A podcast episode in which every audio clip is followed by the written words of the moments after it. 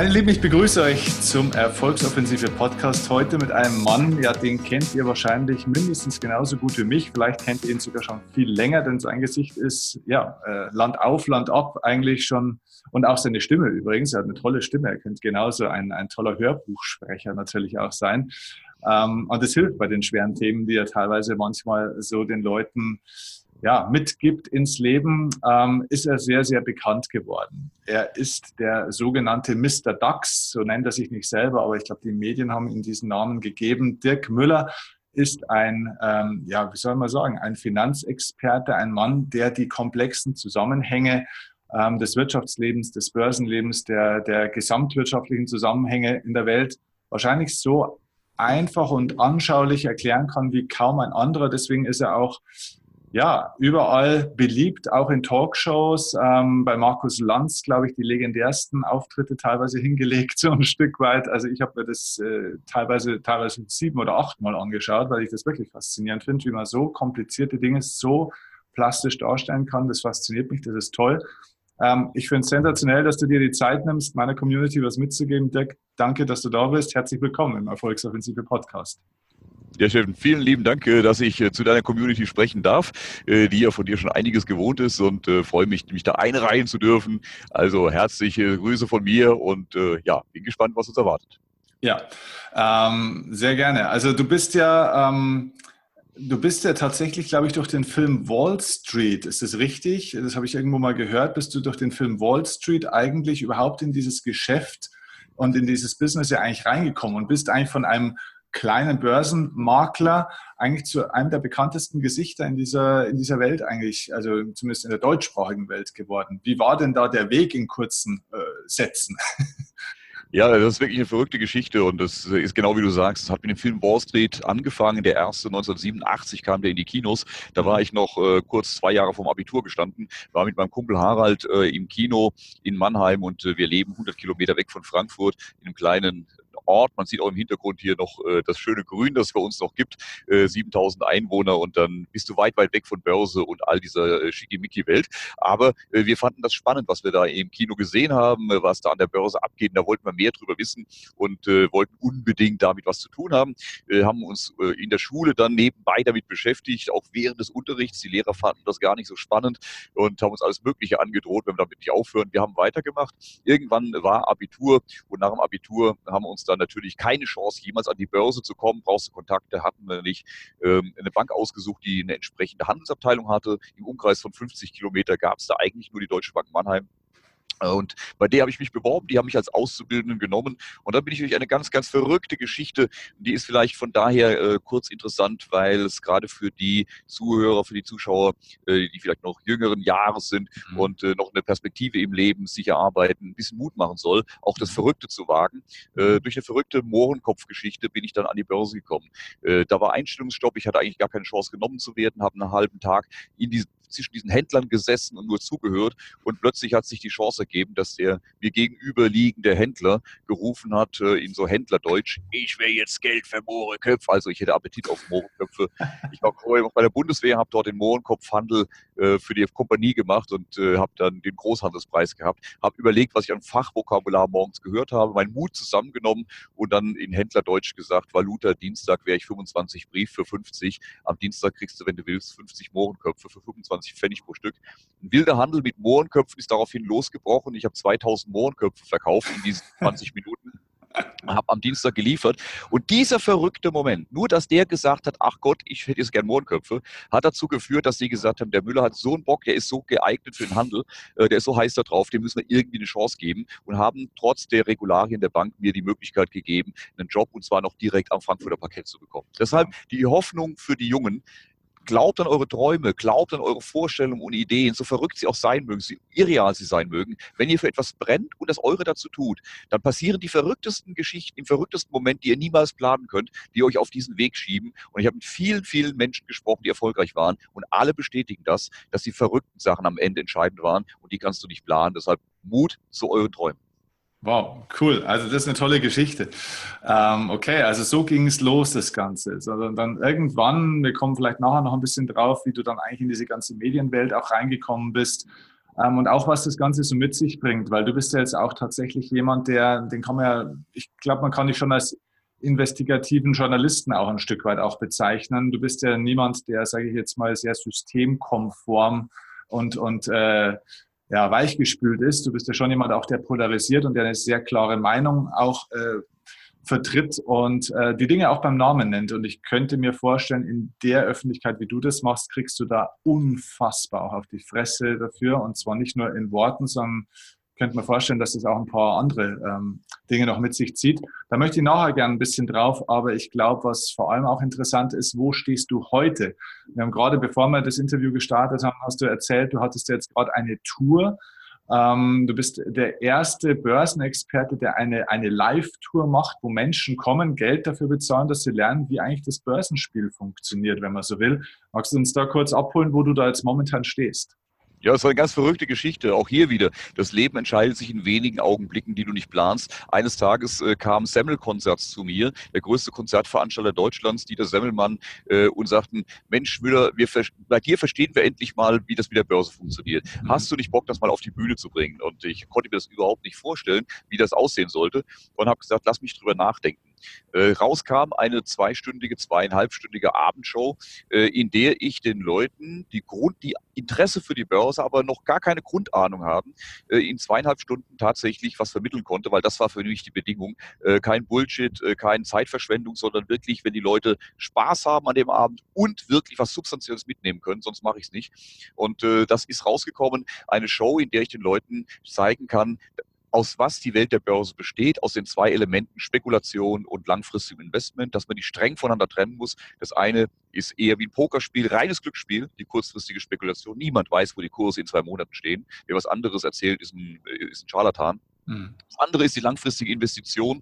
Und ich kann viel besser sagen, wo ein Unternehmen, ob ein Unternehmen in fünf bis zehn Jahren von heute angerechnet erfolgreicher sein wird als heute, mehr Umsatz machen wird. Das kann ich viel besser analysieren. Das heißt, ich konnte den Leuten in jeweils einer Stunde die eine Welt und die andere Welt so erklären, dass sie auch ohne Vorahnung morgen damit anfangen können und mehr richtig machen als 95 Prozent derer, die da wild drauf rumzocken. Und äh, die Leute sind rausgekommen. Wir haben jetzt, äh, ich würde mal sagen, 8000 Leute waren jetzt in den zehn Veranstaltungen, die wir jetzt innerhalb von ein paar Tagen gemacht haben. Mhm. Und äh, die Leute sind rausgekommen, waren begeistert, sagen, es hat einen so einen Spaß gemacht und ich habe es verstanden, das macht Sinn. Also das war das Ziel des Ganzen, das haben wir durchgezogen. Und äh, jetzt ist aber auch gut, weil ich habe es nur deshalb gemacht, weil ich gesagt habe, ich habe es noch nie gemacht und mich mhm. reizt immer das, was ich noch nicht kenne, was neu ist. Und jetzt habe ich das erlebt, habe den Leuten was mitgeben können und jetzt aber auch gut, weil es natürlich auch extrem anstrengend war und ich ja noch ein paar andere Sachen nebenbei zu tun habe. Ja. Äh, was ist da deine Beobachtung? Stellst du fest, ich meine, das ist ja verrückt eigentlich, sage ich jetzt mal, ne? in einem Land wie Deutschland, wo ja eigentlich das gute alte Sparbuch noch so ein bisschen äh, das liebgewonnene Ding ist auch immer noch, glaube ich, für viele Leute, man mag sich eigentlich gar nicht vorstellen, aber es ist ja so, da kommen wir ja eigentlich her. Und jetzt kommt auf einmal einer, der macht jetzt hier eine, eine Bühnenshow, was es noch nie gab zum Thema Börse. Und der Deutsche, glaube ich, hatte Angst vor der Börse nach wie vor. Und vor Aktien ist alles gefährlich, ist alles schwierig, ist alles kompliziert und alles manipuliert. Ähm, und jetzt kommst du und dann gehen durchschnittlich 800 Leute in eine Show und bezahlen auch noch Geld dafür. Ist das was, wo du sagst, das ist eine, das ist, das ist deine Fanbase, weil die haben nur gerade darauf gewartet? Oder ist es was, wo du sagst, nee, das ist eigentlich eine gesamtwirtschaftliche oder eine gesamtgesellschaftliche Entwicklung, dass Leute anfangen, wir müssen irgendwas machen, äh, weil wir merken, die Welt wird so bald ähm, ziemlich ungemütlich, wenn wir das nicht tun. Steffen, ich glaube, es ist sowohl als auch. Es ist beides. Es waren natürlich äh, viele Leute da, die mich schon kennen und die sagen, Mensch, Müller kommt in die Stadt, ähm, da gehe ich mal hin, das gucke ich mir an. Und es waren Leute, die mich noch nicht kannten oder nur rudimentär und die sagten, wow, das Thema interessiert mich. Ich glaube, es war eine Mischung aus beidem. Auf jeden Fall, egal wo wir hinkamen, ein sensationelles Publikum. Die waren wirklich begeistert, haben einen riesen Spaß gehabt. Gut, ich habe mich auch bemüht, äh, so ein bisschen zwischen, zwischen äh, Kabarett und äh, Finanzkabarett und, und, und äh, Informationen zu gestalten. Die Mischung macht es am Ende. Und äh, so sollte es durchaus sein, die Leute sollten gar nicht merken, dass sie was lernen, sondern am Ende rausgehen und sagen, wow, ich habe es verstanden und einen mhm. Riesenabend gehabt, das so war es denn auch.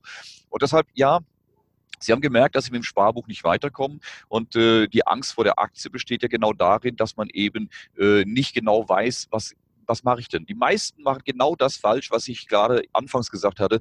Äh, sie vermischen die kurzfristige Spekulation mit dem langfristigen Investieren. Und äh, ich habe den Leuten erstmal klar gemacht, trennt das für euch komplett. Wollt ihr zocken, dann macht's. Aber dann seht's auch als Glücksspiel an. Dann nehmt diese innerhalb mhm. von ein paar Wochen, Monaten, wo die Reise hingeht, das ist pures Glücksspiel. Wenn ihr es machen wollt, tut's. Ich erkläre euch die Grundregeln, aber dann wisst auch, was ihr tut. Wenn ihr langfristig anlegen wollt, vollkommen andere Regeln, ganz anderes Spiel, ganz andere Spielregeln, äh, die erkläre ich euch auch. Und die haben nichts mit Glücksspiel zu tun, sondern mit guter Überlegung, wie ich eben gerade gesagt habe, wo steht ein Unternehmen in fünf Jahren.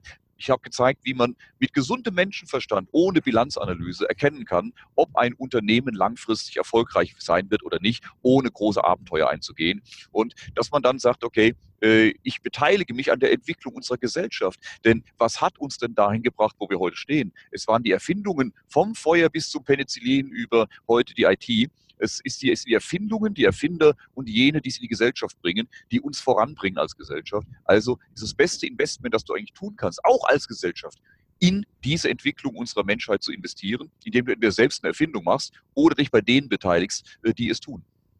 Okay.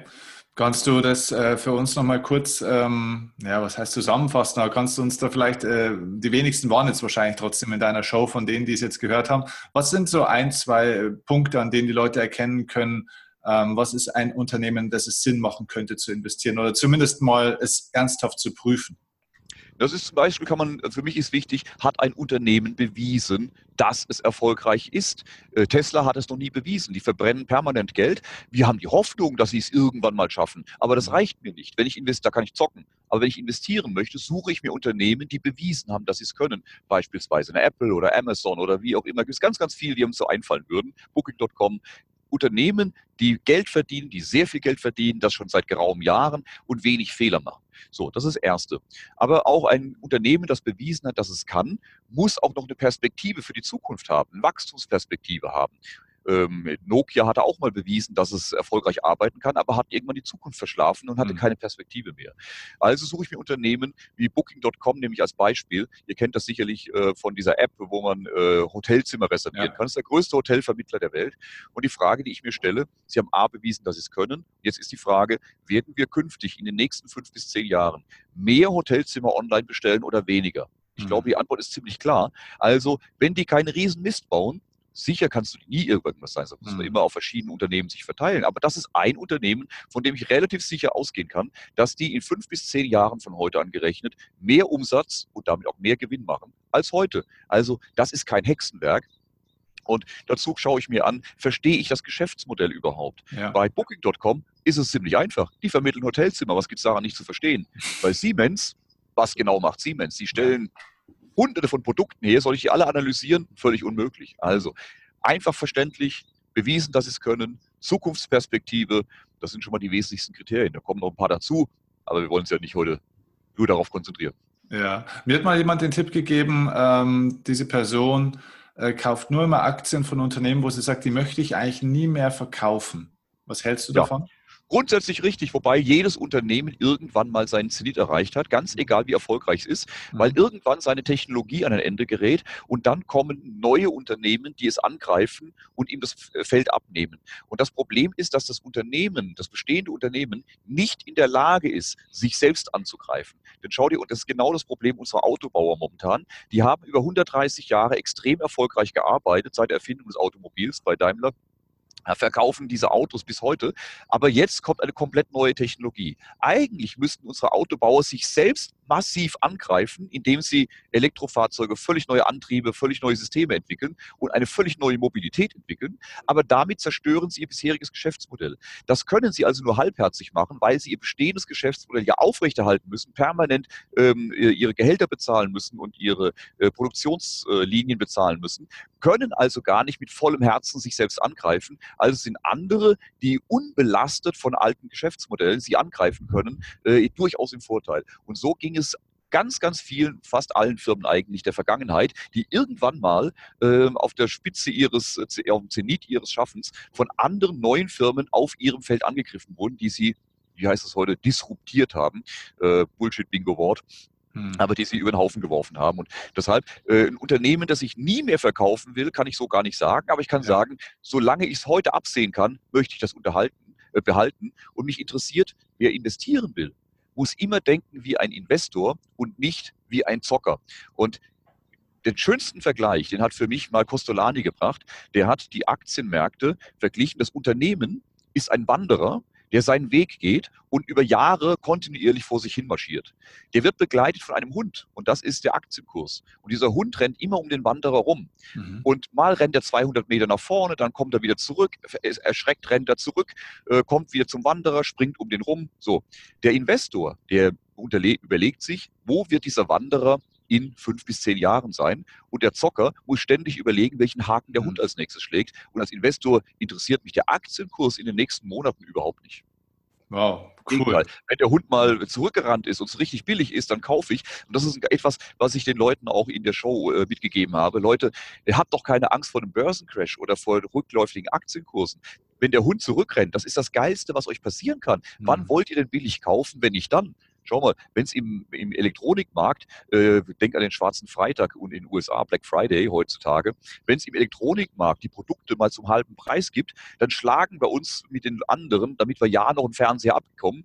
Und wenn es die besten Unternehmen der Welt an der Börse mal zum halben Preis gibt, dann wollen alle nichts mit zu tun haben und rennen weg. Das ist völlig pervers. Wir müssen andersrum denken. Hm, wow, cool. Okay. Ähm äh, ich bin, gerade noch äh, am Denken mit dem Hund. Äh, das ist echt ein mega geil. Ich liebe diese Metaphern, ja, das ist großartig. Ähm, du, du sprichst ja auch gerne von diesem Crash und Crash-Szenarien und so weiter. Ähm, ist es so dieser Börsencrash? Äh, viele Leute beschäftigen sich ja deswegen, glaube ich, auch nicht so mit der Börse. Nicht, weil sie sagen, das ist alles böse, sondern weil sie sagen, ja, es kommt ja sowieso ein Börsencrash. Da fange ich doch jetzt gar nicht an, da brauche ich mich damit beschäftigen was ja eigentlich genau der falsche Gedanke ist, weil es ja eigentlich dann eine Vorbereitung wäre. Es muss ja gar nicht sein, dass die jetzt einsteigen, sage ich jetzt mal, oder? Also würdest du, würdest du, würdest du empfehlen, jetzt einzusteigen, beziehungsweise kommt ein Crash und trotzdem macht es ja Sinn, sich vorzubereiten. So wäre jetzt meine Sicht. Steffen, du hast es genau richtig erkannt. Ähm, aus meiner Sicht sind wir momentan sehr weit gelaufen an den Märkten.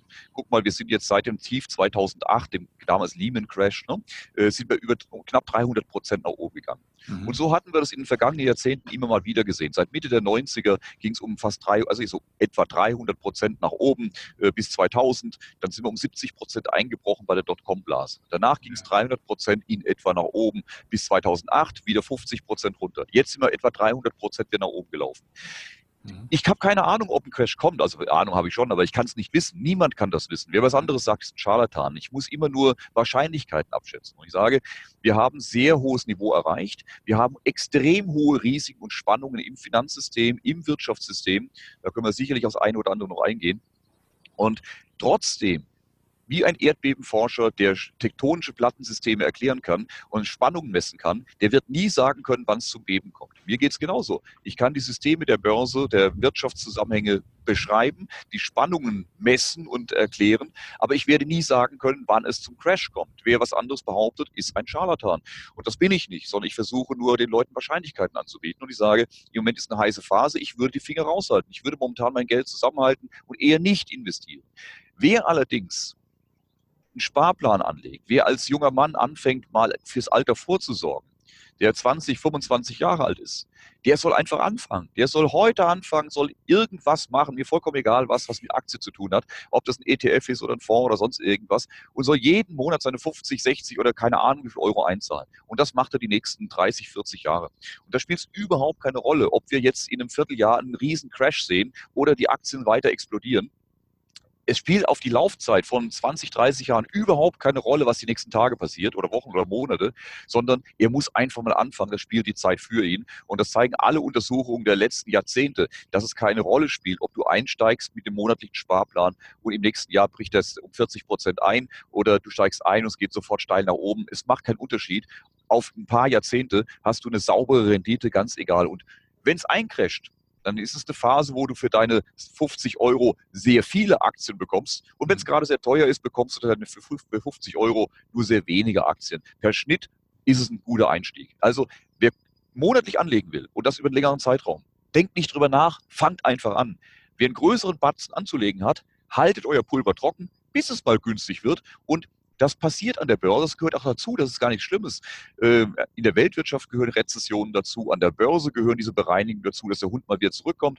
das bereinigt Sachen, die nicht von alleine funktionieren, die nicht gut funktionieren. Das macht, bringt auch Unternehmen in Schwierigkeiten und lässt sie pleite gehen, ähm, die kein gutes Geschäftsmodell haben. Und die starken Unternehmen sind in dieser Phase gezwungen, äh, sich zu optimieren, äh, auszuputzen, sich gesund zu, äh, zu schrumpfen und danach haben sie wieder die Kraft für den nächsten Aufschwung. Immer zwei Schritte vor einem zurück. Und deshalb an der Börse ist wirklich auch genießen zu sagen, wenn es mal runterkommt, ja, wie geil ist das denn? Wenn ich die besten Unternehmen der Welt mal zum halben Preis bekomme, da bin ich doch dabei. Aber und das ist der Punkt, was du auch gesagt hast. Ich muss mir vorher Gedanken machen. Und das ist meine Empfehlung, was ich auch den Leuten jetzt auf der Show gegeben habe.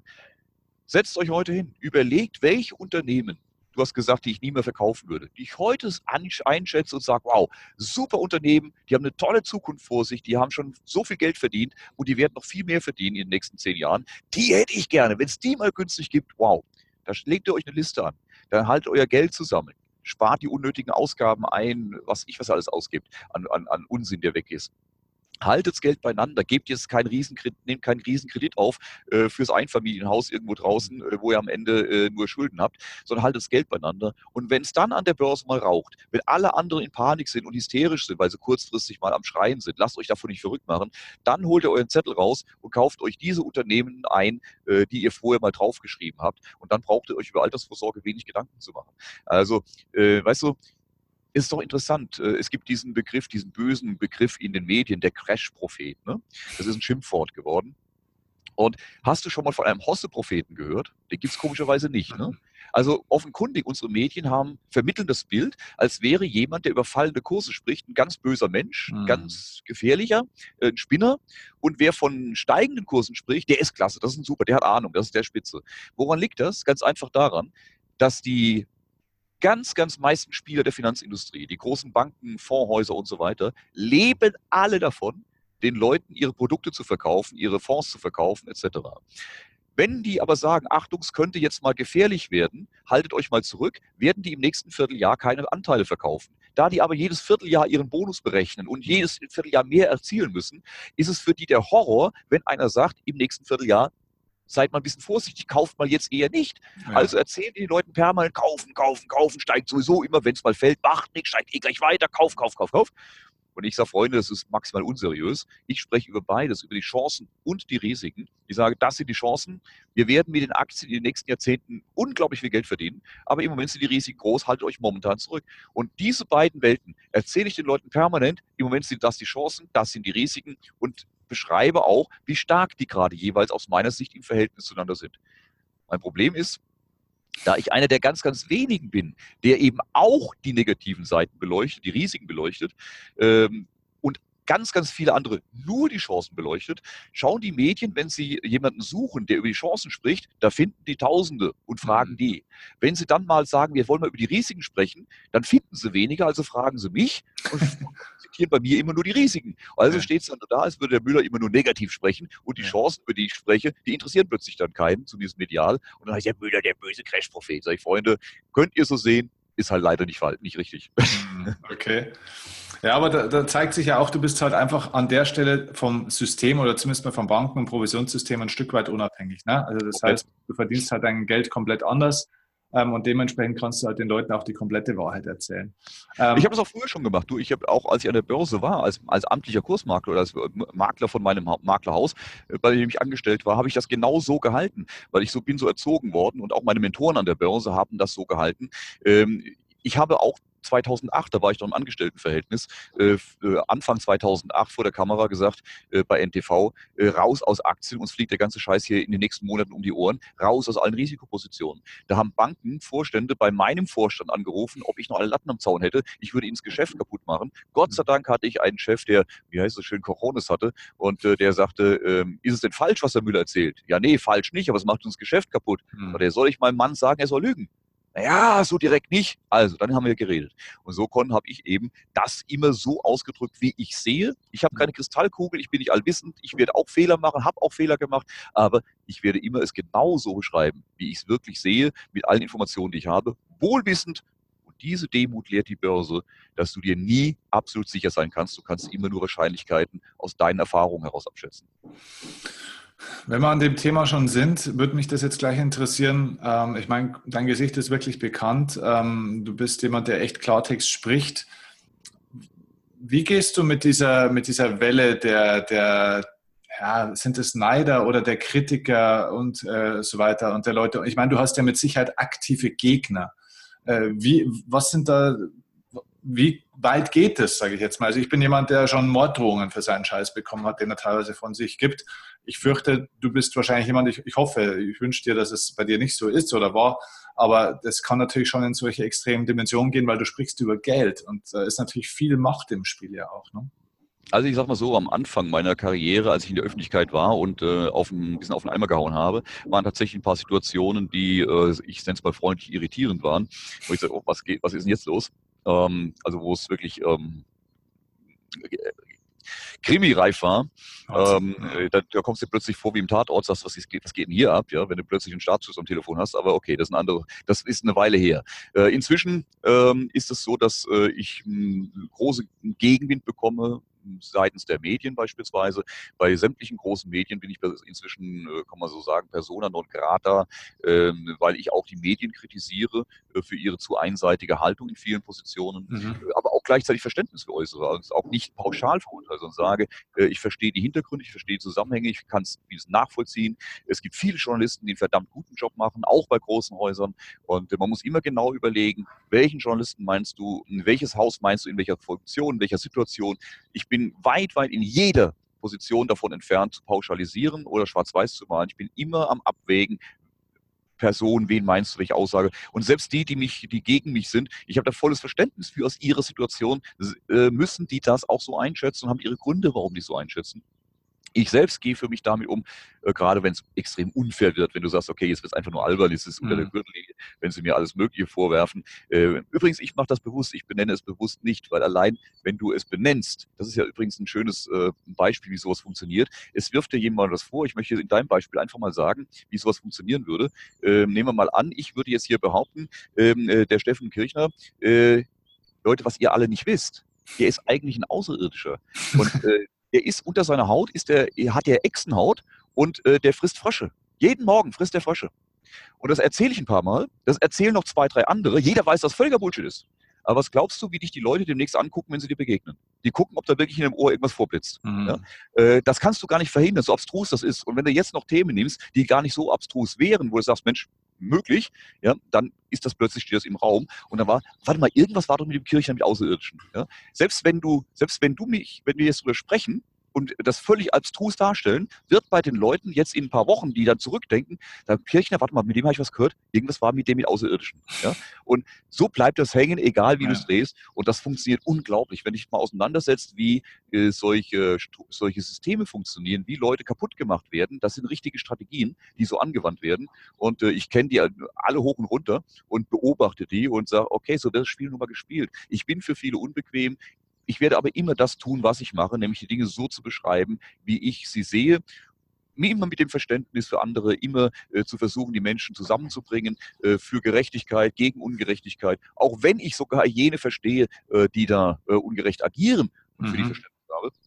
Aber für mich wenn es dann gegen meine Person geht, ich gehe damit ganz einfach um, indem ich sage, nur ein toter Hund wird nicht getreten. Ähm, das heißt, je mehr sie auf mich einhauen, so offenkundig, umso interessanter scheine ich zu sein mit dem, was ich tue. Also mache ich wohl doch das Richtige. Und äh, tatsächlich, ich versuche Kritik von den Medien überhaupt nicht wahrzunehmen, nicht zu lesen.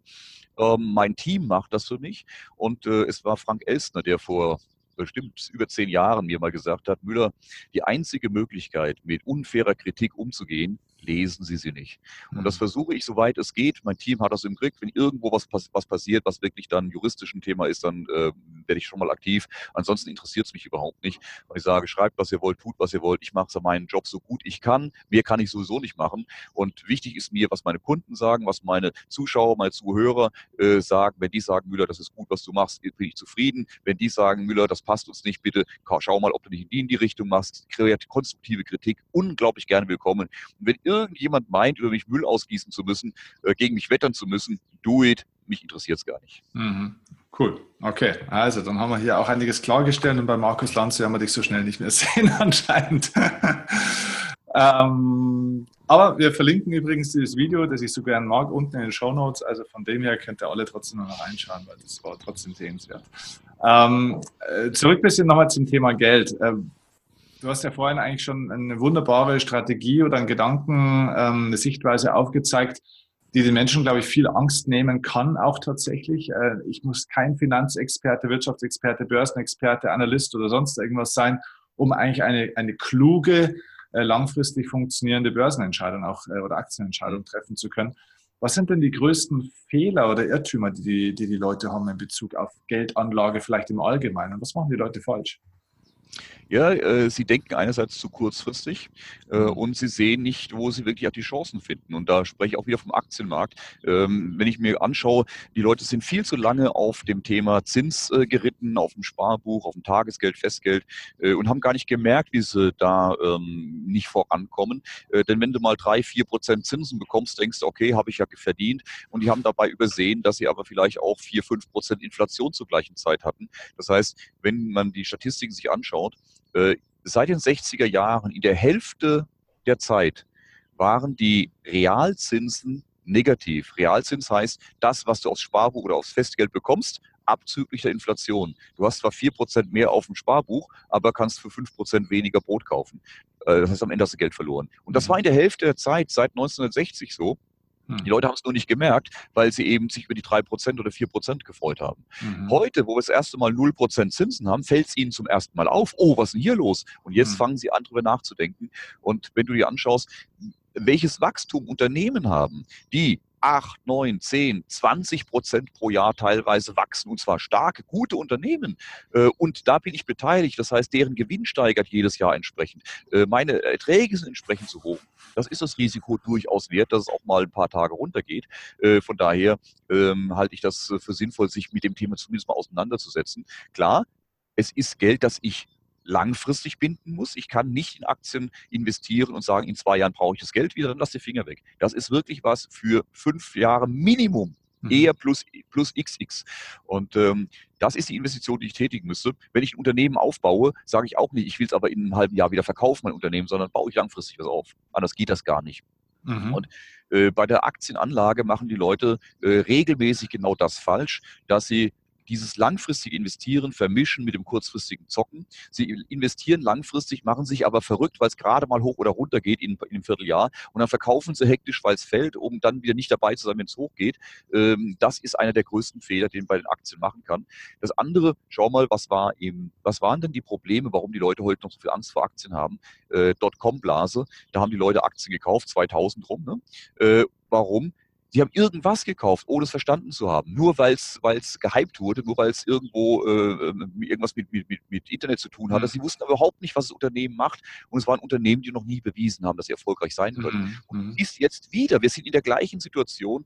Uber geht jetzt an die Börse äh, oder ähm, Lyft oder andere, die nur Geld verbrennen, permanent Geld verbrennen. Tesla äh, ist an der Börse, verbrennt nur Geld und die Leute investieren wieder da rein, wo ich sage, Leute, äh, was macht ihr da? Wenn ihr zocken wollt, ist das ja okay, aber alle die, die ich diesbezüglich kenne, wollen nicht zocken, sondern langfristig investieren. Dann sage ich, warum kauft ihr ein Unternehmen, das euer Geld verbrennt? In der Hoffnung, dass irgendwann gut geht. Was, wenn nicht? Sucht euch doch ein Unternehmen, bei dem ihr wisst, dass sie kein Geld verbrennen, dass sie verdienen. Das ist doch viel einfacher. Das ist wie beim Fußball, äh, ob du jetzt Fan bei 1860 München bist und äh, immer überlegen musst, steigen wir wieder ab und wieder ein Spiel verloren entscheide dich doch, dass du beim FC Bayern bist und jedes, jedes, jedes, äh, jedes Wochenende freust du dich über den hohen Sieg. Jedes Jahr äh, bist, du, bist du irgendwo äh, Meister oder zumindest kurz davor, hast eine schöne Zeit. Beim Fußball geht es um Emotionen. Die 60er-Fans mögen mir verzeihen, da ist natürlich das Herz dabei, aber nicht an der Börse. Da suche ich mir die Profis, da suche ich mir die Erfolgreichen aus, beteilige mich bei denen und äh, dann muss ich mich nicht verrückt machen. Das sind so Fehler, äh, die mhm. die Anleger ganz, ganz oft machen, dass sie, wenn sie schon mal an die Börse gehen, dann irgendeinen Scheiß kaufen, statt das, was wirklich Hand und Fuß hat. Mhm. Okay. Ähm, du sprichst ja eigentlich auch davon, dass wir vor dem größten, vor dem größten Wirtschaftscrash oder vor der größten Wirtschaftskrise vielleicht sogar aller Zeiten auch stehen. Das heißt, es geht ja eigentlich äh, gar nicht so sehr um einen Börsencrash, den man ja immer wieder mal alle paar Jahre oder Jahrzehnte zumindest hat, sondern mittlerweile geht es ja eigentlich im Jahr 2019 fortfolgende um eine andere Thematik. Ich glaube, man stellt ja auch fest, dass irgendwie so alle Systeme, die wir irgendwie mal als Menschen erschaffen haben, irgendwie auch so ein bisschen wackeln. Ne? Ob das jetzt ein Rentensystem ist, Steuersystem, Bildungssystem, Finanzsystem, Bankensystem, alle Systeme sind so ein bisschen wackelig. Politische Systeme, religiöse Systeme, also alles wird hinterfragt. Ähm, Worauf steuern wir da deiner Meinung nach eventuell zu? Gibt es verschiedene Szenarien und was können die Menschen, die das jetzt hören, tun, um sich darauf vorzubereiten? Denn mein, meiner Meinung nach ähm, glaube ich auch, dass wir auf einen Riesencrash zusteuern. Das ist aber nicht das Problem. Das Problem ist, dass die Leute es einfach nicht verstehen, dass es so ist oder es nicht wahrhaben wollen und null vorbereitet sind. Und das wird für, für viel ungute Sachen sorgen. Okay, der Reihe nach. Also ich habe ein ganzes Buch gebraucht, ohne dafür Werbung machen zu wollen. Doch, wir machen äh, Werbung dafür. äh, ein ganzes Buch gebraucht, um genau das zu erklären. Ich versuche das jetzt in wenigen äh, Sätzen zu tun, soweit mir das möglich ist, um was es geht. Also tatsächlich, wir haben sehr, sehr viele Instabilitäten. Du hast jetzt auch über Rentenversicherung und viele andere Dinge gesprochen. Ja, die haben wir, aber die würde ich gar nicht mal so als problematisch alle ansehen. Warum? Ähm, man ist äh, oftmals über, die haben wir schon immer. Also es, äh, wann immer du zurückgehst, wenn du Zeitungen schaust, die letzten 100 Jahre von mir aus, äh, wirst du immer die Berichte sehen, was alles wackelig ist, äh, welche Versicherungen, welche, äh, welche Sozialsysteme und so weiter und so weiter. Das gab es zu allen Zeiten. Denke an oder, oder Natur, denke an den sauren Regen und so weiter. Ozonloch, was wir alles gehabt haben. Die Welt geht unter wegen Ozonloch, ist alles keine Rede mehr. Also ähm, viele Probleme erledigen sich von alleine, äh, lösen sich plötzlich, die man ganz, ganz schlimm empfunden hat, ins Nichts auf. andere Themen Themen ziehen sich einfach unglaublich in die Länge. Wir dürfen nie unterschätzen, wie lange auch instabile Systeme funktionieren können, welchen Lebenswillen die haben. Äh, bildhaft ausgesprochen, du magst Bilder, äh, wenn du an deinem Auto rechts hinten äh, statt zweieinhalb Bar Luftdruck äh, nur 0,8 Bar Luftdruck hast, ähm, dann ist das äh, nicht schön, dann ist das durchaus für das Gesamtsystem unglaublich gefährlich. Du kannst aber unter Umständen noch viele hundert Kilometer damit fahren und jeder wundert sich, wieso platzen der Reifen nicht. Ne?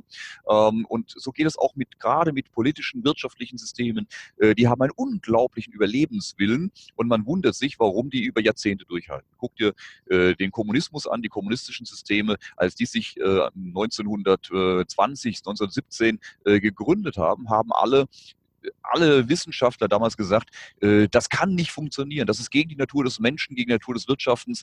Ähm, in fünf Jahren äh, platzen die Systeme dieser Kommunisten und die haben 70 Jahre durchgehalten am Ende hatten die Wissenschaftler recht, aber man überrascht sich oftmals über die Zeitspannen, die nicht funktionierende Systeme halten können. Und so geht es oft mit dem Euro. Ich sage auch, der Euro ist eine Fehlkonstruktion in vielerlei Hinsicht. Er bringt viele Vorteile, er bringt eine Menge Nachteile, er hat aber massive Fehlkonstruktionen, die uns immer wieder Probleme bereiten. Und äh, immer wieder fragen mich die Leute, Mensch, wann platzt der Euro? Sag ich, der muss überhaupt nicht platzen. Wir können mit diesem fehlerhaften System durchaus äh, sehr, sehr lange durchhalten, indem wir bereit sind, diese Fehler zu akzeptieren und sie immer wieder zu korrigieren, immer wieder mit den Problemen, die daraus entstehen, umzugehen. Äh, solange müssen wir nicht bereit sein, das ursprüngliche Problem zu beheben, wenn wir mit den Folgen uns immer wieder arrangieren. Und äh, das ist äh, mit vielen Bereichen so. Jetzt aber zu dem eigentlichen Thema, warum sehe ich das momentan gefährlich? Wenn ich sage, die größte wir stehen vor der größten Wirtschaftskrise aller Zeiten, dann heißt es nicht, dass wir hier wieder hungernde Horden äh, durch die Straßen ziehen sehen, wie 1929, 30, äh, sondern das heißt, dass wir zum ersten Mal äh, in der Geschichte der Menschheit vor der Gefahr stehen, dass wir eine Weltwirtschaftskrise haben, die sich komplett um den gesamten Globus dreht. Denn in den vergangenen Jahrhunderten, Jahrtausenden kann man sagen, war das ja immer sehr regional da waren die einzelnen Bereiche der Welt voneinander abgetrennt. Da war, äh, da war zwar in Amerika ein Problem, aber in Asien, das war eine ganz eigene Welt, hatte wenig damit zu tun, etc. Heute sind wir zum ersten Mal so vernetzt durch die Globalisierung, dass wenn irgendwo was Größeres passiert, in Amerika hat es brutalste Auswirkungen auf China, passiert in China was, hat es brutalste auf Auswirkungen auf Europa und Amerika. Das heißt, wir sind so vernetzt, dass diesmal alle gleichzeitig in die Krise stürzen, während früher Europa, Amerika war in der Krise, Asien im Aufschwung, hat sich wieder gegenseitig hochgezogen und umgekehrt. Diesmal, wenn wir jetzt in eine Krise kommen, werden wir alle gemeinsam in die Krise kommen. Und deshalb sage ich, es wird dann auch die größte, umfassendste aller Zeiten werden. Mhm. Was ist der Hintergrund? China ist die größte Blase, die die Weltwirtschaftsgeschichte jemals gesehen hat. Der Aufschwung seit 40 Jahren ist echt. Die Story war echt. Ein Milliardenvolk will aufschließen. Aber wann immer wir in der Menschheit die Situation hatten, dass ein dass eine tolle Story entstanden ist, Gold wurde gefunden in Alaska. Das hat sich rumgesprochen. Dann sind nicht nur so viele Goldgräber gekommen, wie es tatsächlich Gold hatte, sondern unglaublich äh, viele Glücksritter sind, aufge, äh, sind aufgezogen und haben, ähm, wollten ihren Anteil davon. Aber so groß die Goldadern auch waren, es hat nie gereicht, um alle Glücksritter satt zu machen und glücklich zu machen. Die Konsequenz ist, dass erstmal einen riesen Boom gab durch die Aktivitäten der Glücksritter. Dann hat sich gezeigt, so viel Gold ist gar nicht da, egal wie viel da gewesen wäre, dann wäre noch mehr gekommen. Ähm, es sind dann reihenweise welche enttäuscht abgezogen, pleite gegangen. Das ganze System ist erstmal in sich zusammengeschrumpft. Es gab die Geisterstädte.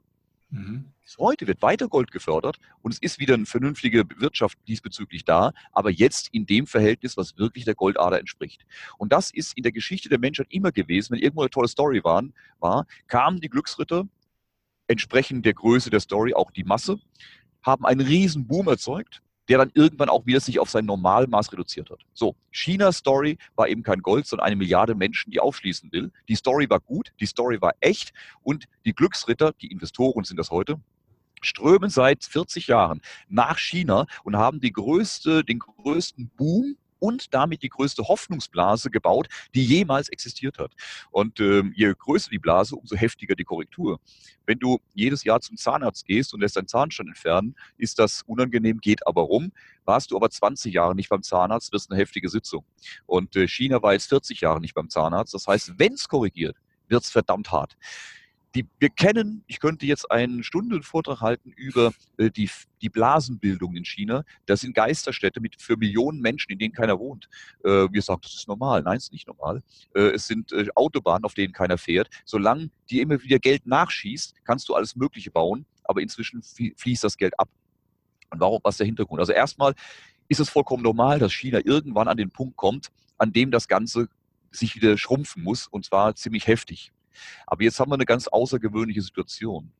Äh, und zwar etwas, auf was viele nicht achten und was mich auch immer wieder in die Probleme bringt, dass man mich angreift, weil ich sage, ähm, ich schaue nicht nur auf die Wirtschaft, sondern ich schaue auch auf die Ebene darüber.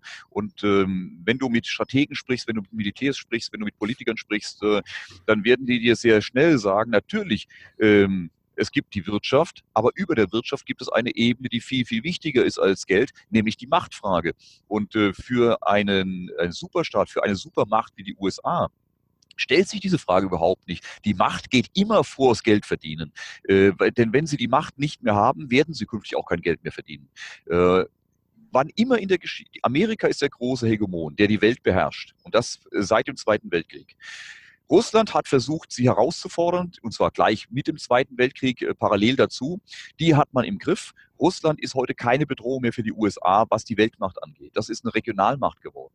Der große Bedrohende ist inzwischen China. China ist der große ähm, äh, aufstrebende Angreifer, der die Weltmacht übernehmen möchte. Das erklärt das Ziel der Chinesen. Die Seemacht, äh, die, die Macht im Weltraum, äh, die Seidenstraßeninitiative. Sie wollen innerhalb der nächsten 10, 15 Jahre an Amerika wirtschaftlich, politisch, militärisch vorbeiziehen und den Hegemon ablösen. In der Geschichte der Menschheit, da kannst du bis Babylon zurückgehen bis heute.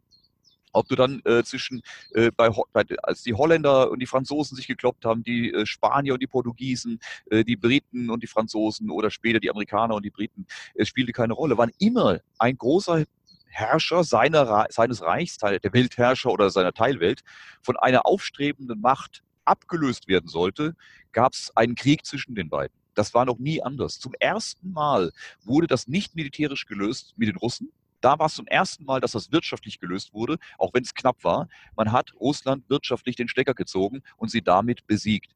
Und mit China gilt genau das Gleiche. Amerika hat jetzt zwei Möglichkeiten. Entweder zuzuschauen, dass China an ihnen vorbeizieht und ihnen die Macht entzieht. Das werden sie unmöglich zulassen können, weil es geht um ihre Existenz. Äh, es geht nicht um Erster oder Zweiter, denn solange du Hegemon bist, und die Welt dominierst, musst du alles tun, um deine Macht zu erhalten, zu erweitern. Auch jede Sauerei, äh, die du gerade noch rechtfertigen kannst, weil deine Gegner ja auch nicht mit Samthandschuhen spielen.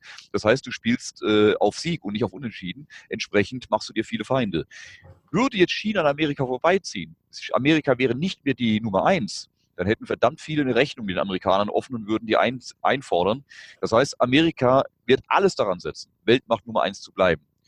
Und es wird entweder zu einem militärischen Schlagabtausch mit China kommen, den wir uns alle nicht hoffen, militärische Atommächte. Und die wird es auch nicht vorstellen können, ich auch nicht für realistisch halte, wie es auch mit Russland nicht zum Krieg gekommen ist. Aber Amerika wird alles tun, um China wirtschaftlich daran zu hindern, an ihnen vorbeizuziehen. Und alles, was wir momentan sehen, die Strafzölle gegen China, ähm, die, äh, die Zinserhöhung, die wir zum Schluss gesehen haben äh, in Amerika, die äh, ganzen aktuellen Entwicklungen, aber auch schon letztes Jahr die, das Heimholen der Gelder aus dem Ausland für die amerikanischen Firmen, das Senken der Steuern für die amerikanischen Firmen, um sie krisenfest zu machen. All diese Dinge sind für mich die logische Abfolge Amerika ist jetzt dran, China den Stecker zu ziehen, ihnen diese Blase zum Platzen zu bringen, um sie auf den Platz zu verweisen, auf dem man sie gerne hätte. Die dürfen auch weiter mitspielen, aber auf ihrer Position. Und Amerika macht diesbezüglich alles strategisch perfekt richtig. Wir halten die für irre. Der Trump hat sie nicht alle. Was macht er denn da? Wenn man es mal strategisch betrachtet, ist es das einzige Richtige, was er tun kann, äh, bevor wir hier irgendwann Mandarin lernen.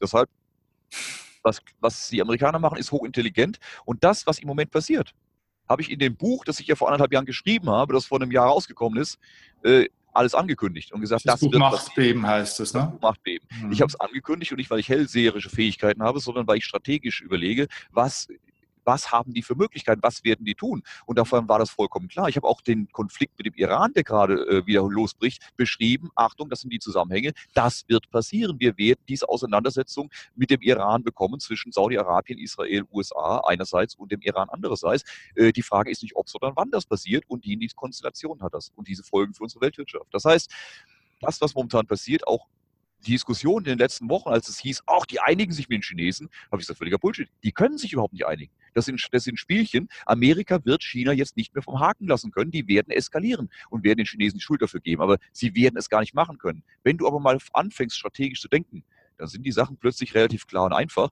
Und wer das nicht tut, der ist überrascht, weil er nur wirtschaftlich denkt und sagt, das würden die Amerikaner nie tun, weil das kostet jetzt selbst Geld. Jeder Feldherr der vergangenen Jahrhunderte hat überlegt, die Schäden, die ich erleide, wenn ich einen Krieg vom Zaun breche, stehen die in einem vernünftigen Verhältnis zu dem, was ich gewinnen kann. Mhm. Und wenn sie, wenn es eben positiv war, hat man den Krieg begonnen, wohl wissend, dass man Verluste hat, dass man Kosten hat.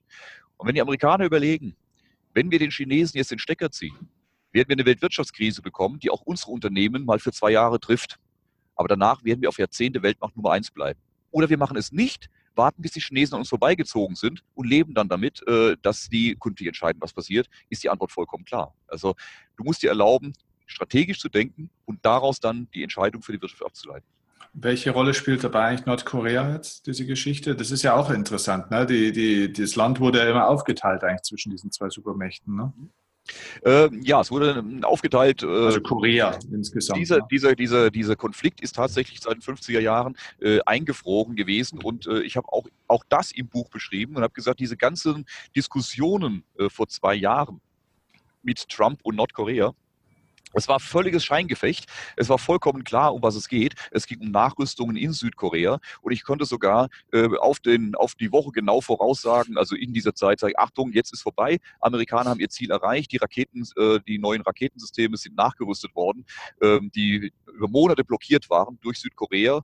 Ähm, die Amerikaner haben einen solchen Druck aufgebaut, dass Südkorea dachte, okay, wenn wir jetzt nicht klein beigeben, äh, dann haben wir den Krieg. Also geben wir klein bei. Äh, man hat die neuen Waffensysteme installieren können und äh, in der Woche danach kam die Kehrtwende. Ich habe den Kim Jong-un total lieb und wir haben uns total lieb und alles ist gut. Damit war die Krise vorbei. Es war Theaterdonner, wie wir es seit Jahrzehnten immer in den gleichen Zusammenhängen sehen. Von daher war es absehbar, wenn man sich mit Strategie beschäftigt. Und äh, es war auch vollkommen klar, dass es nicht zu einer Wiedervereinigung kommen wird, dass äh, die Amerikaner alles tun werden, um diese Wiedervereinigung zu verhindern. Und das ist ja auch keine Theorie von mir, sondern Brzezinski, der großamerikanische äh, Militärberater und Geostratege, der viele Präsidenten beraten hat, äh, der hat das in seinem Buch ähm, The Grand Chessboard ganz klar beschrieben. Er sagt, der, der Korea-Konflikt, also der Konflikt zwischen Nord- und Südkorea, äh, ist äh, sehr, sehr wichtig und sehr, sehr gut und der muss auf möglichst lange Zeit genau so eingefroren bleiben, weil das ist äh, das Argument, das ist der einzige Grund, warum wir auf dem asiatischen Kontinent äh, eine große Streitmacht stehen haben in Südkorea mit allen modernen Raketen und Abwehrsystemen. Und da geht es gar nicht auf Nordkorea, sondern um China, weil es unmittelbar unmittelbar vor der chinesischen Haustür. Das sind wenige hundert Kilometer äh, zu den großen chinesischen Industriezonen. Und äh, in dem Moment, wenn es zur Wiedervereinigung kommt, dann nur unter Neutralitätsgründen, sonst würde China das nie akzeptieren. Und die Amerikaner müssten abziehen und hätten einen ihrer wichtigsten Militärstützpunkte verloren vor der chinesischen äh, Haustür. Und deshalb war vollkommen klar, dass sie auf absehbare Zeit diesen Konflikt genauso aufrechterhalten, wie er die letzten 50 Jahre war. Und genau das ist das, was wir sehen. Hm. Sehr interessant, die Zusammenhänge, okay. Ähm, aber nochmal, wie können sich die Leute auf das, was da jetzt kommt, ich meine, das hat ja Auswirkungen auf uns alle. Ne? Das ist ja kein Problem von China und äh, Amerika, was da, das, wir sind ja die, die es ausbauten, ein Stück weit auch. Ähm, wie können sich die Leute darauf vorbereiten? Es ist eine Situation, die für ganz, ganz viele Leute sehr, sehr problematisch werden wird. Auch was Arbeitsplätze etc. angeht. Äh, zumindest mal für zwei, drei Jahre werden wir, wenn es soweit ist, nochmal, ähm, ich muss immer wieder betonen, wenn ich diese Überlegung anstelle und diese Zusammenhänge beschreibe, dann sind das immer die, Sichten, die Sichtweisen, die ich aus all meinen Erfahrungen zusammentrage, aus mal allem, was ich gelesen habe, alle Gespräche, alle Informationen. Aber wir sind uns einig, dass ich selbst nur einen so, so kleinen Teil der Welt gesehen habe und unglaublich viele Informationen nicht habe. Das heißt, ich kann nur darüber sprechen und daraus ergibt sich dieses Bild, das ich beschreibe.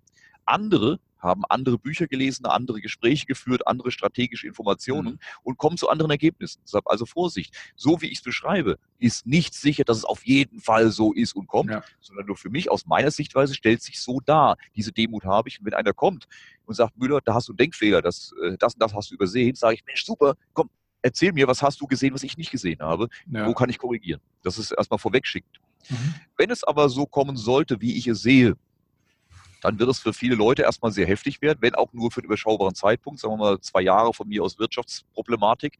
Danach geht die Welt ja weiter, die dreht sich weiter. Wenn China äh, seine äh, seinen Drawdown hat, äh, seine starke Rezession, um es mal freundlich auszudrücken, und auf Position gebracht ist, so wie es übrigens die, die Amerikaner haben genau das schon mal gemacht mit Japan in den 80er Jahren, war genau der gleiche Ablauf und die gleichen Zusammenhänge nur ein bisschen kleinere Dimensionen. Äh, wenn das passiert, wird es auch hier sehr heftig werden. Wir werden wieder über Kurzarbeit reden, wir werden über Arbeitsreduzierung äh, ähm, reden und andere Dinge mehr. Für den Investor gilt es im Moment, sein Geld zusammenzuhalten möglichst nicht zu viel zu riskieren. Es geht aber für jeden Menschen zu sagen, Achtung, so wie es im Moment läuft, das wird nicht ewig so weitergehen. Stellt euch darauf ein, dass auch wieder mal heftigere, härtere Zeiten kommen. Haltet das Geld beieinander. Reduziert eure unnötigen Ausgaben, reduziert die Mitgliedsbeiträge in Vereinen, wo ihr längst nicht mehr dabei seid.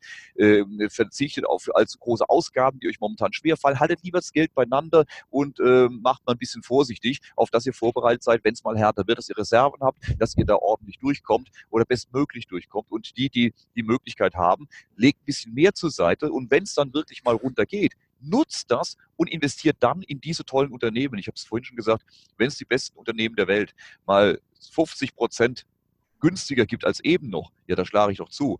Jetzt kann man doch diskutieren, ob es 50 oder 70 Prozent runtergeht oder keine Ahnung was. Aber das spielt am Ende keine Rolle. Man kann ja gestaffelt mal einsteigen. Ab 50 Prozent fängt man mal an, äh, die tollen Unternehmen zu kaufen, weil auch diese Krise geht vorbei. Die Welt geht nicht unter. Ja? Und China wird auch weiterhin künftig wachsen von dem neuen Position aus. Amerika wird weiter äh, expandieren, wird weiter äh, die Technologie entwickeln. Es wird weiter digitalisiert, es wird weiter geforscht, die Menschheit entwickelt sich weiter. Ähm, wir sind seit 12.000 Jahren in der Menschheitsentwicklung immer weiter auf dem Weg nach vorne. Anzunehmen, dass wir jetzt die Spitze sind, dann kommt nichts mehr. Wenn du ab und zu mal RTL 2 schaust, dann weißt du, da geht noch was. Wir haben noch ein bisschen Entwicklungspotenzial und äh, wir werden noch Jahrhunderte uns weiterentwickeln. Und es wird immer mal dazwischen zwei, drei Jahre härter sein und runtergehen. Durch die Zeiten müssen wir durch. Die können wir nicht einfach äh, ausblenden, indem wir sie ignorieren, dann wird es schon nicht stattfinden, sondern muss ich dem stellen und sagen, ja, das kann kommen, hm. das kann kommen, dann muss ich damit bestmöglich umgehen. Und wenn die Zeichen darauf stehen, dass das vielleicht nicht mehr so lange hingeht, dann muss ich mich auch eben ein bisschen darauf vorbereiten. Und dann kann ich nicht sagen, oh, darf man nicht drüber reden, da passiert schon nicht. So denken die Kinder, die, ich sehe euch nicht, dann seht ja, ihr mich auch nicht. Das ist mhm. nicht realistisch. Ich muss mich dem stellen. Das tue ich, auch wenn es manchmal, äh, wenn man es manchmal nicht gerne hören mag. Aber wie gesagt, Chancen und Risiken verbinden. Und ich sage, die Risiken haben wir nun mal, die können wir nicht ausblenden. Aber wenn sie schon mal zuschlagen, dann machen wir doch das Beste draus und äh, nutzen die Chancen zu investieren. Okay. Wenn mich die Leute immer fragen, was ich ihnen empfehle, dann sage ich immer eigentlich so drei Dinge. Erstens, ähm, investieren in deine Persönlichkeit, klar. Also das heißt, noch Persönlichkeitsentwicklung, dass du durch diese Krise erstmal auch äh, gut kommst, weil das wird viele, sehr viele mentale und emotionale Herausforderungen mit sich bringen. Und da haben wir das Thema Digitalisierung noch gar nicht angesprochen, das kommt ja auch noch dazu. Ähm, zweitens, stell dich finanziell auch auf eigene Beine, zumindest mal zumindest mit einem Bein. Also mach irgendwo auch ein Stück weit ein eigenes Business, auch wenn du vielleicht nebenbei angestellt bleibst, ist ja alles gut und schön, aber mach auch einen eigenen Einkommensstrom, den du selber kreierst, anstatt immer abhängig zu sein. Und der dritte Punkt, und auf den möchte ich ganz gerne jetzt mal noch drauf mit dir, ist das Thema, wo ich den Leuten immer sage, beschäftigt euch mal mit dem Thema Megatrends. Mhm. Weil die Leute sagen immer, ja, du hast ja keine Kristallkugel, du weißt ja nicht, was in der Zukunft funktioniert. Naja, das ist ja so nicht so ganz wahr, weil wenn die Leute mal wirklich auf dem Schirm hätten, was da kommt, und ein Megatrend ist ja was, was per se ja praktisch nicht diskutabel ist, das ist ja mal Fakt, ja, ähm, dann kann ich sehr wohl mich darauf ausrichten und kann auch wirtschaftlich profitieren. Welcher, welchen Megatrend siehst du als vielleicht den interessantesten oder, oder die interessantesten, wo, wo man draufspringen kann? Also Steffen, ich gebe dir in allen Punkten, die du genannt hast, vollkommen recht und ich halte das genauso. Äh, ich versuche, mich immer permanent weiterzuentwickeln und zwar gar nicht nur geschäftlich, sondern auch mental, äh, auch von meinen Einschätzungen her. Ich bin heute ein völlig anderer Mensch, als ich das vor 10 oder 20 Jahren war und ich werde in 10 Jahren völlig anders sein als heute. Ich sehe viele Dinge anders, ich sehe sie heute äh, entspannter, ich arbeite permanent an mir selbst. Wie machst du das? Also machst du das gezielt irgendwie? Äh, ich lese so viel wie möglich, äh, ähm, auch, auch äh, Impulse von anderen. ich bin noch aus keinem Vortrag dümmer rausgegangen, als ich reingegangen bin. Ich habe noch kein Buch gelesen, war hinterher blöder als vorher. Und ich versuche viel zu lesen, zu reflektieren. wenn ich ein Buch lese, dann habe ich immer einen Stift in der Hand, unterstreiche mir die wichtigen Punkte, notiere mir die, dass ich ein Hörbuch höre, schreibe ich mir gleich die wichtigen Impulse für mich auf und gehe die abends nochmal durch und habe dann meine Listen, wo ich sage, okay, das sind für mich wichtige, die muss ich meinem Leben ändern, da muss muss neu dran gehen. Äh, das muss ich anders für mich äh, umsetzen. Und jeden Abend gehe ich das durch und überlege, wie ist es heute gelungen? Und dann kommen die Punkte nochmal nach oben, wo ich mehr dran arbeiten muss, ähm, wo ich ruhiger werden muss, wo ich fairer mit anderen umgehen muss und so weiter. Äh, und so verändere ich mir permanent, versuche mich zu verändern. Und wenn ich irgendwann in die Kiste gehe, werde ich immer noch nicht fertig damit sein, aber vielleicht ein gutes Stück weiter, als ich heute bin. Und das macht höllisch Spaß, wenn man es mal anfängt. Wichtig ist aber, wie mit allem, wie auch vorhin, du musst dich immer wieder selbst reflektieren. Du musst dich in Frage stellen. Äh, du darfst nicht absolutistisch denken, so wie ich es jetzt mache, ich bin der Beste, bin der Größte und ich weiß alles. Das Gegenteil ist der Fall. Ich bin schon weit gekommen, aber ich bin weit davon entfernt, alles zu wissen, alles zu können oder alles richtig zu machen. Deshalb, ich bin froh drum, über und, und sehe das gar nicht so schlecht, was ich tue. Aber ich sage, da ist noch verdammt langer Weg und noch verdammt viel, was ich verbessern kann. Und mhm. dazwischen äh, fühle ich mich unglaublich wohl. Ähm, Dazu gehört, wie gesagt, alles, was du unter Weiterbildung verstehst, äh, durchaus auch die Selbstständigkeit für, we für denjenigen, dem das liegt. Ja. Ähm, es gibt, ich habe meine Erfahrung diesbezüglich gemacht, es gibt einfach Leute, für die ist Selbstständigkeit der falsche Weg. Die brauchen die klaren Strukturen, die brauchen ihr 9 to 5, die brauchen ihr 17 Uhr Feierabend, jetzt habe ich auch Kopf frei. Jetzt kann ich mich um meine Familie kümmern, jetzt kann ich meinem Sport nachgehen und habe den Kopf frei von dem Scheiß. Ich hatte in meinem Leben auch schon Phasen, als ich angestellt war und an der Börse war das tatsächlich so. Ich bin abends 17 Uhr, 20 Uhr, je nachdem wann die Börse geschlossen hatte, raus und hatte einen leeren Schreibtisch. Das heißt, die Positionen waren zu, ich hatte kein Risiko und habe am nächsten Morgen neu angefangen. Das waren diese an der Börse war ich halt fürs kurzfristige Geschäft zuständig. Und das heißt, ich habe über Nacht, über das Wochenende, hatte ich komplett einen Kopf frei. Ich musste mich um nichts kümmern, außer meine Freizeit. Das war auf einerseits eine tolle Erfahrung. Ich mhm. erfahre heute in der Selbstständigkeit, hast du den Kopf nie frei, du bist permanent am Denken, du bist permanent am Überlegen, du hast es verbindet sich, hast dadurch viele Möglichkeiten. Ich könnte jetzt heute hier nicht sitzen ohne diese Selbstständigkeit, aber es hat seine Nachteile. Und es gibt Leute, die kommen mit diesem permanenten Druck, äh, über das eigene Unternehmen nachdenken zu müssen und das zu sortieren, nicht klar. Die brauchen diese klare Struktur im Unternehmen und sagen, lass mich in Ruhe mit der Selbstständigkeit, ist mir alles zu heiß. Und der andere, der sagt, Mensch, mir ist der Vorteil wichtiger, das ist mein Glück. Mhm. Und während Wer bereit ist dazu, ich kann ihm nur empfehlen, Selbstständigkeit ist was Geiles, ich würde es nicht mehr anders haben wollen, habe aber jedes Verständnis für die, die sagen, komm, lass mich in Ruhe, ist nicht meine Welt. Ähm, ja. das, ist, das ist andere Thema, drittes Thema, gib mir nochmal einen Hint. Ähm, Megatrends. Megatrends, natürlich. Megatrends ist unser Thema auch.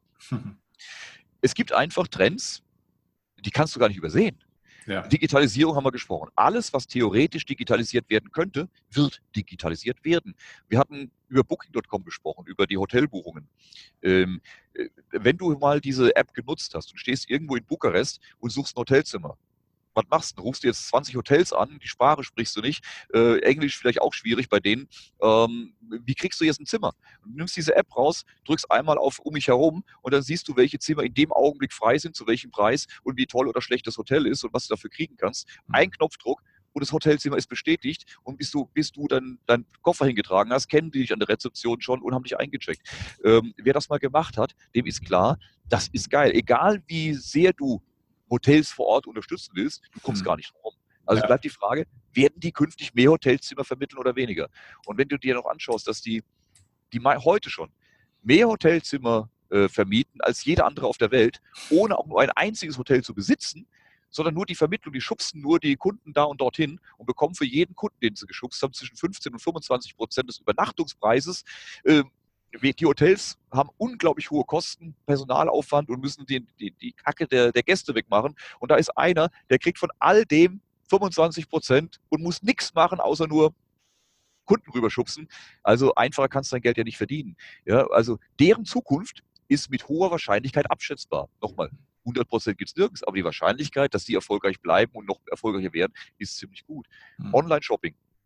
Wir, wir sehen, das ist ein Trend, dass immer mehr Geschäfte zumachen, dass der Point of Sale, also der Verkaufsladen vor Ort, immer weniger genutzt wird. Also wir gehen immer mehr auf Online-Shopping. Äh, werden wir künftig mehr online einkaufen oder weniger? Die Antwort ist klar. Wie viele Online-Läden kennst du, bei denen du ein Konto hast? Einen. Und das haben alle, Amazon. Ja. Äh, alles andere sind Nischen. Ansonsten sind alle bei Amazon. Also, wenn wir künftig mehr online einkaufen und Amazon mit weitem Abstand der Marktführer ist, die haben 56 Prozent Marktanteil allein in Deutschland, dann ist doch die Frage, werden die in zehn Jahren mehr Umsatz und Gewinn machen als heute oder weniger? Also wenn die keinen riesen Scheiß bauen, werden die mehr machen. Das ist ein No-Brainer. Da brauchst du keine, da brauchst du keine Raketenwissenschaft für studiert zu haben, um sowas zu sehen. Und so gibt es ganz, ganz viele Bereiche von Automatisierung, äh, Bargeldabschaffung. Ich bin ein riesen Freund des Bargeldes. Bitte das da richtig verstehen. Wenn wir kein Bargeld mehr haben, ist das eine unglaubliche Gefahr für unsere Gesellschaft äh, würde hier wahrscheinlich zu weit führen, das Thema auszubauen. Mhm. Aber die logische Konsequenz ist, die Entscheidung ist getroffen. Das sind politische Entscheidungen, äh, die da getroffen wurden. Und da fragt keiner danach, was wir am Ende brauchen, sondern es geht um Machtpolitik, es geht auch hier um Strategie. Und die Bargeldabschaffung ist beschlossen. Das wird kein Verbot sein. Es wird sukzessive aus der Gesellschaft herausgedrängt, immer unattraktiver, immer, äh, un, immer, immer altmodischer, bis nur noch wenige Prozent es nutzen. Und äh, dann sagt man, für die paar braucht man den Aufwand ja nicht mehr zu betreiben. Jetzt beenden wir das. Äh, und das gibt Riesenprobleme. Aber es kommt mit absoluter Sicherheit, mit höchster Sicherheit, absolut ist niemand, mit höchster Sicherheit mhm. die Konsequenz, dass alle Unternehmen, die von mobilem Online-Bezahlen profitieren, entsprechend auch ihre Profit in der Zukunft noch viel größer haben als heute. Und so könnten wir ganz, ganz viele Themen jetzt durchgehen, die alle ähm, ähm, Megatrends der Zukunft sind, die heute nicht nur ahnbar sind, sondern mit einer extrem hohen Wahrscheinlichkeit ähm, festgestellt werden können. Mhm. Was sind Jobs, wo du sagst, also groß, äh, große Jobs, ganze Jobgruppen, äh, sage ich mal, wo du sagst, äh, das haben die Leute gar nicht so richtig auf dem Schirm dass das wegfällt. Weil ich meine, so ein paar Dinge weiß man natürlich, die Leute, die am Fließband stehen, etc., etc. Was man mittlerweile, glaube ich, auch weiß, sind natürlich alle, die in der Logistik unterwegs sind, Lkw-Fahrer, Busfahrer, äh, und so weiter. Das, glaube ich, weiß man. Aber was sind denn Jobs, wo du sagst, das haben die Leute gar nicht auf dem Schirm, dass auch die betroffen sind? Ich glaube, es A, kommt es darauf an, welchen Zeitraum wir uns vorstellen. Sagen wir 20 Und, Jahre vielleicht? 20 Jahre könnte ich dir kaum eine Berufsgruppe nennen, äh, die nicht bedroht ist, von der ich 100% sicher sagen könnte, dass die, dass die davon ausgenommen sind. Äh, selbst Anwälte äh, werden jetzt schon, können jetzt schon teilweise ersetzt werden. Ja. Da, also gibt es wirklich Finanzberater sowieso. Ganz, ganz vieles kannst du, kannst du ersetzen und vieles von dem ist noch gar nicht ahnen. Deshalb ich bin, mir tut es mir sehr, sehr schwer, Jobgruppen auszunehmen, die davon nicht betroffen sein werden. Aber wer mir zum Beispiel als erstes einfällt, ist die Handwerker. Handwerk ja. wird goldenen Boden haben, denn wenn du mal anschaust, äh, wenn dir hier im Haus jemand äh, eine Elektroleitung repariert oder Fliesen verlegt, äh, das wird kein Roboter, zumindest in unseren Lebzeiten schaffen, aus meiner Sicht. Dieses filigrane Fuddeln und rausfinden, wo ist, wo können die Leitungen jetzt hin, wo muss ich ihn da mal quermessen, Altbau und so weiter, das wirst du immer mit Handwerkern machen müssen. Das werden Leute tun müssen, die, äh, die, was der Mensch noch kann, was, was, was eine Maschine auf absehbare Zeit nicht machen kann. Also Handwerk hat goldenen Boden aus meiner Sicht, wenn es das richtige Handwerk ist. Äh, aber darüber hinaus fällt es mir fast schwer. Selbst Chirurgen werden jetzt ersetzt. Ähm, wir haben eine Firma, Intuitive Surgical, Intuitive Surgical beispielsweise, die ähm, die Operationsroboter noch herstellen. Oh, bist du noch bei mir? Ja, ja ich bin da. Ich höre dich. Ja, ich, ja, okay, ich verliere nämlich gerade hier ein bisschen die Verbindung. Ich hoffe, wir haben uns gleich wieder. Sekunde mal. ah doch, jetzt ist es besser, äh, die Operationsroboter herstellen. Und, ähm, und äh, diese Roboter machen komplexe Operationen inzwischen vollkommen automatisch. Das heißt, äh, da muss nicht mal mehr ein Chirurg äh, dabei sitzen, sondern die machen das ganz automatisiert. Und äh, wenn man erstmal erschrickt davor sagt, oh, will ich das überhaupt? Aber anders überlegt, der hat immer die neueste Software programmiert. Der ist auch nach der 15. Operation noch topfit. Äh, der Chirurg, der vielleicht schon übernächtig bei mir am Tisch steht, vielleicht nicht. Und wer weiß, wann der die letzte Schulung gemacht hat. Also mhm. von daher, ähm, es ist schwer zu sagen, welche Berufsgruppen ausgenommen mhm. sind. Genial. Also man könnte noch Stunden mit dir weiterreden. Jetzt äh, vielleicht für alle, die sagen, Mensch, wo kann ich denn von dem Mann mehr erfahren, äh, mehr lesen? Also zuerst mal alle relevanten Bücher, die du geschrieben hast, sind erstens in den Show Notes unten. Runterschauen, bestellen, kaufen, ist gut. Ich habe es gelesen, finde ich Bombe. Wo kann man sonst mit dir in Kontakt treten? Was kann man nutzen? Was bietest du den Leuten? Also, Werbeblock, wenn du so möchtest. Ja, ähm, bitte. Cashkurs.com, www.cashkurs.com ist also meine zentrale Plattform. Ähm, da informiere ich zusammen mit meinen Kollegen, mit denen ich seit vielen, vielen Jahren vertrauensvoll zusammenarbeite, die aus meinem Netzwerk stammen, die ich zusammengezogen habe, Experten, die alle äh, ihre Jobs haben. Und äh, ich habe die dann dazu genommen, wenn ich die lange kenne, äh, persönlich kenne und weiß, die haben eine freie Meinung, die können frei reden und die informieren ähm, ohne eine Interessenskonf ohne Interessen dahinter zu haben, äh, diese zu vertreten haben, sondern die wollen einfach wirklich gute Informationen rübergeben und kein Produkt verkritiken oder sonst irgendwas. Äh, die sind auf cashkurs.com, die sind auch komplett werbefrei, genau um diese Abhängigkeit nicht zu haben. Und dort äh, ist so die, die, Steuerzentrale, wenn ich so möchte, äh, wo wir alle Informationen erstmal zusammenführen. Äh, dann haben wir noch Cashkurs Trends und Cashkurs Gold. Das sind Dienste, wo wir diese Megatrends bearbeiten. Deshalb äh, war es interessant, dass du es gefragt hast, war nicht mhm. abgesprochen vorher, ja, äh, wo wir mit einem Trendforschungs-, einem Zukunftsforschungsunternehmen hier aus Heidelberg mit Dr. Wenzel äh, jeden Monat einen neuen Megatrend identifizieren. Jetzt geht es aktuell gerade über New Food, also über beispielsweise Beyond Meat und so weiter, also äh, andere Formen der Ernährung äh, wo gehen Megatrends in der Gesellschaft hin. Und wir haben da oftmals schon Trends äh, ein, zwei Jahre äh, vor den äh, Börsen oder auch vor den, vor den äh, Massenmedien identifiziert und gesagt, Achtung, hier passiert was, äh, weil Dr. Wenzel auch äh, Konzerne, Unternehmen berät und sehr, sehr früh sieht, wo die Reise hingeht. Und dann mhm. können wir schon frühzeitig sagen, Achtung, das wird ein spannender Trend für die nächsten Jahre. Äh, wir beobachten immer weiter und äh, geben Alarm, wenn der an der Börse äh, heiß wird, wenn der da spannend wird und vor allem auch welche Unternehmen davon beteiligt, davon profitieren werden. Mhm. Und so haben wir so ein paar Sachen, aber das will ich jetzt hier gar nicht so aus, ausdehnen. Und ansonsten ist es mein Fonds, der ähm, mein eigener Aktienfonds, der Müller Fonds, Premiumfonds, ähm, wo ich das umsetze, was ich befürchte oder diese Themen äh, mit, ähm, wenn es zur Korrektur kommt. Wir sind da in die aus meiner Sicht besten Unternehmen der Welt investiert, 30 bis 40 Stück, äh, die können wir auch im Blick haben, äh, die bewiesen haben, dass sie es können, die diese Zukunftsperspektiven haben. Und wir sind, wenn es an der Börse ruppig wird, bis zu 100 Prozent abgesichert, sodass wir zwar investiert sind, aber die Risiken nicht haben. Gleichzeitig aber durch die Aktieninvestition auch das Risiko nicht haben, Geld auf dem Konto zu haben, das vielleicht bei einer Bankenpleite auch mal verloren gehen kann. Äh, wenn du hast, äh, die sind Sondervermögen, die können dir nicht verloren gehen, die können zwar im Wert fallen, aber diese Verluste bekommen wir dann jeden Abend ausbezahlt und investieren das auch sofort wieder in neue Aktien, sodass wir auf dem Weg nach unten auch nichts verlieren. So im Moment sind wir 100 mhm. Prozent abgesichert und die Kursbewegung, die wir momentan sehen, nach unten interessieren uns gar nicht. Ähm, wir äh, verlieren dabei nichts, äh, ganz im Gegenteil. Und ähm, das ist für mich wichtig. Ich habe da mein eigenes Geld investiert. Ich habe den Fonds aufgelegt, um mein eigenes Geld zu investieren, weil ich keinen kein Produkt gefunden habe, das das so umsetzt, wie ich das für richtig halte. Und äh, da habe ich mein eigenes Geld drin und habe es anderen angeboten, wenn ihr Bock habt, wenn ihr es genauso seht wie ich die Situation, seid ihr mir willkommen. Aber bitte schaut es euch genau vorher an, was wir da machen. Ich will niemanden dabei haben, der es nur deshalb tut, weil ich es bin, sondern ihr sollt wirklich verstehen, was wir machen. Wenn ihr das mitgeht, wenn es eure Strategie ist oder eure Sichtweise auf die Dinge ist, dann seid ihr mir willkommen. Ansonsten bitte sucht euch was anderes. Ich will keine enttäuschten Leute haben. Und ähm, das funktioniert ganz gut. Wir haben jetzt 165 Millionen Euro, äh, die ja verwaltet verwaltet, die ich da verwalte und ähm, die genau diese Strategie mitgehen wollen. Und ähm, mir ist lieber, mir sagt mal einer Müller, wir haben hier auf dem Weg nach oben äh, zwei, drei Prozent Rendite nicht mitgenommen, als dass mir irgendwann einer sagt, wegen Ihnen ist mein, mein Geld weg. Äh, das wird äh, hoffentlich so nicht passieren. Deshalb die Absicherung ist mir wichtiger als eine maximale Rendite nach oben. Mega. Also ähm, wird wie gesagt alles verlinkt, dass dich die Leute weiterfinden können. Ich glaube, da gibt es eine hohe Affinität auch. Du bringst es großartig rüber. Ja, du, ich danke dir für deine Zeit. Das war ein Impulsfeuerwerk wieder mal von dir. Nein, vielen, vielen Dank, dass, dass ich dabei sein durfte.